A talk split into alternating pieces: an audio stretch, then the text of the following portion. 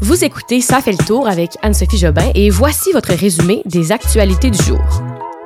Les manifestants chassés d'Ottawa, deux féminicides en moins de 24 heures et l'écart salarial existe toujours au Québec.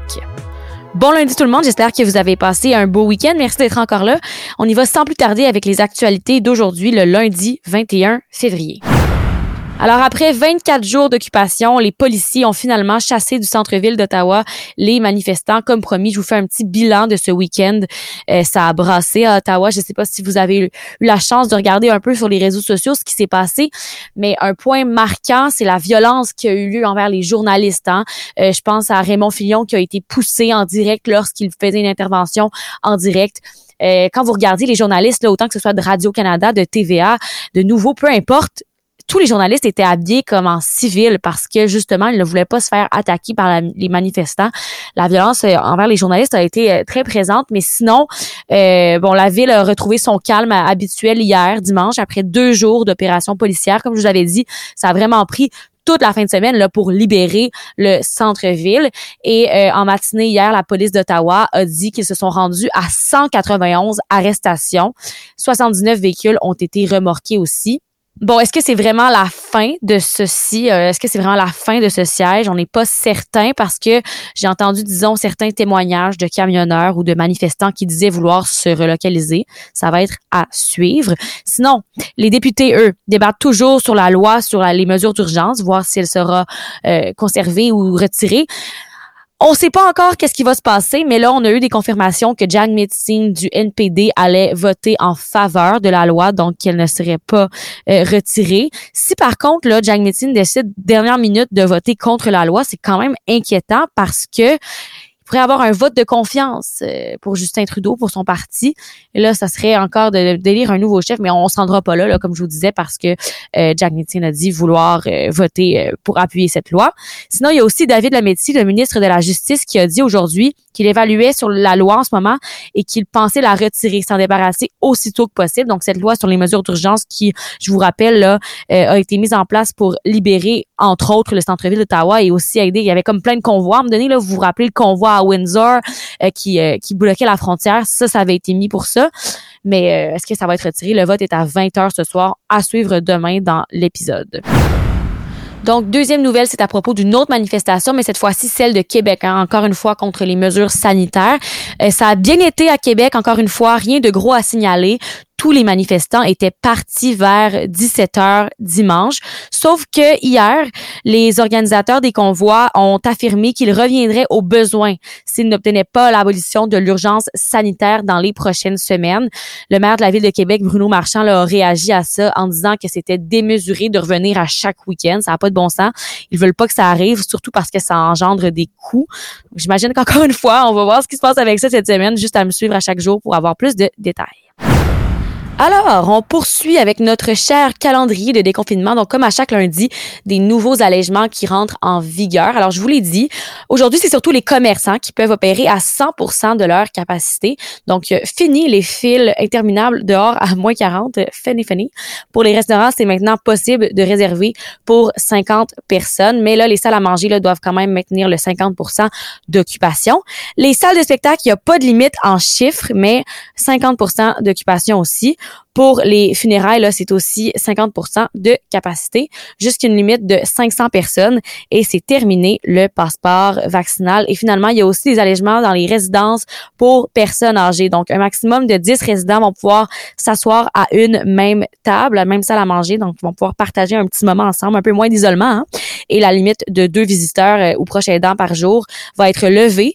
Et c'est maintenant un, un, maximum recommandé, le recommandé de 10 personnes. Alors voilà pour aujourd'hui Lundi prochain, on va avoir encore d'autres allègements à vous partager.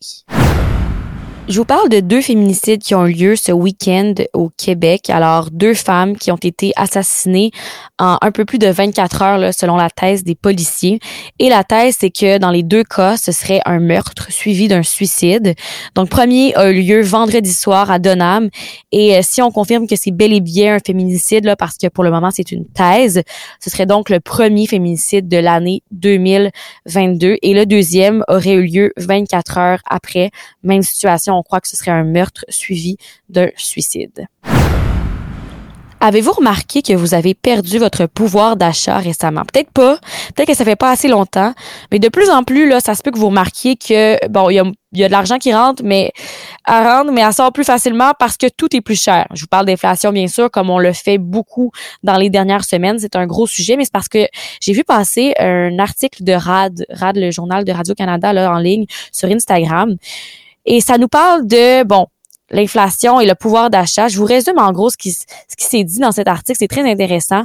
C'est que les femmes ont eu moins d'augmentation salariale que les hommes au Québec en 2021. C'est l'Institut de la statistique là, qui a confirmé cette semaine que, euh, en général, on aurait, euh, on aurait donc notre salaire aurait cru en moyenne de 2,2% en 2021, donc sexe, femmes et hommes, là, les deux.